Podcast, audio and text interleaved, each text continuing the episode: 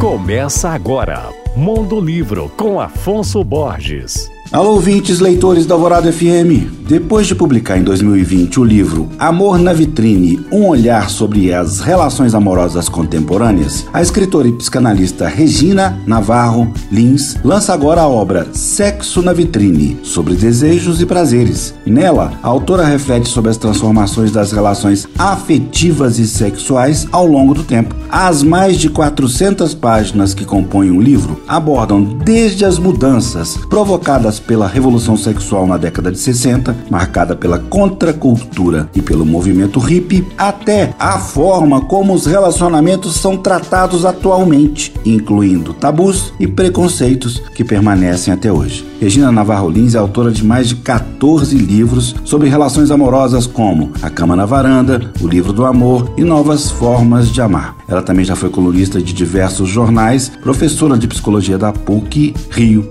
meu nome é Afonso Borges, Instagram arroba Mondolivro e você pode ouvir e baixar todos os podcasts que eu falo no site alvoradafm.com.br.